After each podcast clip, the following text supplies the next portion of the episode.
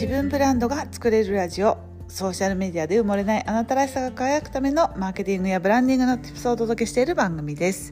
こんにちは。ブランドプロデューサーの高取ゆり子です。今日は前回に引き続き自己紹介ということで、えー、何回かに分けてお届けしております。えー、前回までですね、えー、幼少期から、まあ、小学校転校までをねお話ししました。ここからですね、えー、暗黒期パート1に入っていくわけですけれどもまあね小学時代楽しかったんですよ。なんかねちょっと田舎者だったのかもしれないんですけどまあその中東のカルチャーでオープンなところもすごく気に入っていたし海外で楽しく男の子男友達が多かったのかな。でなんか楽しくまあねちょっとモテてたりもしてたし その時ねませてるよね。ねだけど帰りたくなかったんですよ日本に。だけど、まあ、その中学受験というきっかけに私一人で日本に帰ることになりました。で帰る先はですねまた横浜に戻るんですけれども横浜に私のいとことえー、おば私の母の姉ですねのファミリーが住んでいたので、えー、またで私いとこと1個違いなんですけど同じ学校にあの通っていたので、まあ、そういうこともあって勝手が分かっているだろうということで居候することになります。でもね居候していった期間はきっとそんな長くなくて半年ぐらいかな、えー、やっていたんですけれどもでもねやっぱりね家族がいないってその時はあんまり分かってるようで分かってなかったんですけどあのやっぱりちょっと寂しかったですね。うん、でもねあの、うん、そもそもやっぱりその海外の日本人学校の、えー、で1番でやってたんですけど、えー、1番で成績もねすごい良かったしあの楽しかったから勉強も楽しかったんですよ。だけど日本に帰っていきなりね中学受験の、えー、対策に入った小学校6年生の学校の授業がね本当についていけなくてあれ同じ年頃の同じ女の子でこんなにみんな難しいことやってたんだってすごいショックを受けたわけですよね。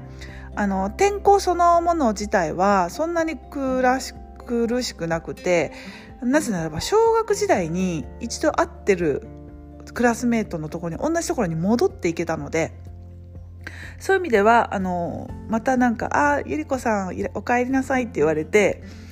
えー、友達関係は別にまあ問題はなかったんですけれどもまあ女の子の多感な時期あるじゃないですか。その時はねあの次はあの子をハブにしようとかさ そういうなんかちょっと陰険なところもあったりしたけれどもまあそういうね人間関係で自分もそういうのに巻き込まれたりそういうのはね順繰り来るんですけどね順繰り来るんですけど巻き込まれたりとかあとやっぱり学校の授業についていけないくて自分の肯定感自己肯定感が下がってしまってで宿題が出るんだけど宿題何していいかわからないんだよね。問題が本当にね何を言ってるか問題がわからないっていう感じででショックだったわけですよね。ね本当にねおばからも注意されたり、まあ、宿題がわからなかったらわからないまんまにするんじゃなくて一緒にやろうって言ってくれるんだけど向こうも私がなぜわからないのかはわからないみたいな感じでででもできるところはやろうって思って頑張ってましたね。でその時に忘れもしないあねあの大掃除の日とかってねなんか毎週水曜日は掃除の日とかであのクラスメートと一緒にこうねお掃除をするんですけど学校の先生に「あなたはよく小さな細かなことがよく気が付くわね」って褒められたことがとっても嬉しくってそっからめっちゃんこね細かいゴミを拾ってましたね。だってそれが唯一の褒められたポイントだったんだもん。他はさ、勉強もできないし、まあだから唯一運動神経は良かったからね、リレーの選手とかにはなれてたけど、それ以外はね、本当にね、自己肯定感だだ下がりの、えー、小学校と中学校でした。で、中学入ってから母もかあの家族も帰ってきて、で新しいお家に引っ越して新しい生活が始まるのでよしじゃあここからみんなの足並みが揃ったと。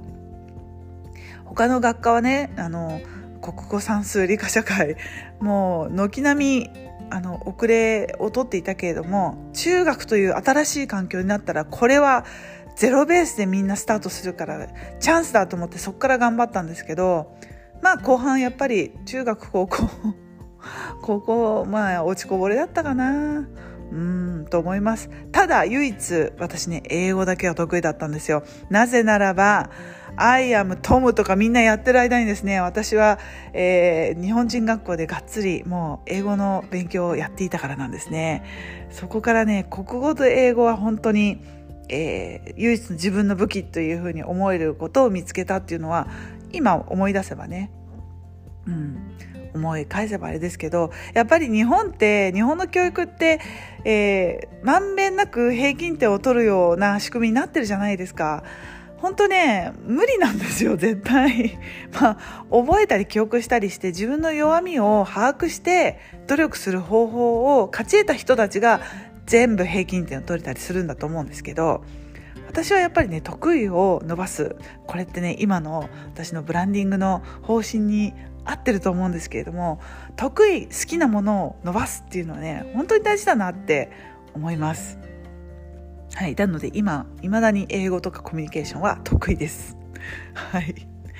で中学高校とやっぱりね秋っぽい性格なのかあのこれという、えー部活にはやっぱり見つけられなくて最初テニス部入ったんですけど本当にね苦しくてあのもう忍耐がないからもう苦しくて苦しくてすぐ辞めちゃったんですよね。でその後に、えー、美術部に入るんですけど美術部もなんかなと思ってで辞めます。で最後何をやったかっていうと数学研究部っていう数研ね でもね数学が好きなわけじゃなくてこれはなぜかというとあの早く帰れるから。もうこれだけですね。早く家に帰れるから。なんかね部活に入らなきゃいけないっていうルールがあったからなんかねそういう楽な方へ楽な方へ行ってしまったという本当にもったいない、えー、なんかそんな感じですね。でも今思い出せばですよ。中高は、うん、とにかく楽な方へ流れていってしまった。で自己肯定感が下がだだ下がりだったところからなんとなく自分は英語ができるんだろうな細かいところに目が行くんだろうなっていうのをなんとなく把握し始めたそんな年頃だったんですが今思い出せば母がですね、えー、社会復帰しようと思って必死にパートのアルバイトをしてた時期だったんですね。で後からいろんな書類を整理していくと出てきたのが今やってる私のことと同じことをやってたんですよ。自分で何かビジネスがしたい。だけど何していいかわからない。そんな人たちが集まる女性フォーラムっていうのがあったんですよ。で、そこでやらされていた課題っていうのが、あの遺品からね、この間出てきて、何をやっていたかというと、えーと、その時その時の、えー、自分の人生の棚卸し写真とね一緒にコメントが寄せられていてこの時私は、えーと、子育てでがむしゃらだった頃とかクウェートに行った時に、えー、クウェートでね中東のその国ねにあの不安を抱きながらもワクワクしていたと。で最終的には私の母はその中東の時に主婦だけで集まって趣味でやっていた銅板のレリーフっていうねあのそういう作品があるんですけれどもその銅板のレリーフのお教室を立ち上げて最終的にはね45人ぐらいの規模のあのコミュニティを作ったんですよね。そう今考えたらそれってインターネットのない時代にそれをやれるってすごいことだと思うんですけれども全国からね生徒さんが集まるそんな素晴らしい教室を、えー、作り上げることができたっていうねそれ今その私が中高だった時に母はそれを模索していたっていうそんな時代でございました。はい。中高はね暗いです私。なんかあんまりうん自分が出来が良くなかったからあんまりできないような人たちとうーんなんだろうな。同じ気持ちが分かち合える人たちと慰め合って集まっていたような気がします。そこね今もそうだと思うんですけど自分の人間関係とか環境を変えるとか自分で環境を選ぶってすごい大事なことだなって思うんですよね。なんか試験勉強とかが始まると必死に早めに企画して頑張る子とかと一緒にいるとやっぱりそれに合わせて自分も頑張るじゃないですか。でもやっぱりギリギリまで遊んでて頑張らない子とを一緒にいたら自分も頑張らないんですよね。うんなんか中高の時にいろいろ今振り返ると自分のなんだコアになる部分が出来上がってた気がしますね。はい。皆さんの中高時代はどうでしたか？もうダサダサですよ。その時もおしゃれとか一切してなかったから。うん。なんか占いとかにハマってたかな。あの MC シスターっていう雑誌がちょうど流行っていて雑誌も見てましたけどそれよりもなんか占いとかしながら頑張ってあのお祈りしながら試験が受かりますようにって勉強しないであのお祈りしてたタイプですね。はい。皆さんは中高どんな生活をされてましたか？はい。これからですね、えー、花の女子大生から新入社員会社員になるまでをお伝えしたいと思います。はい。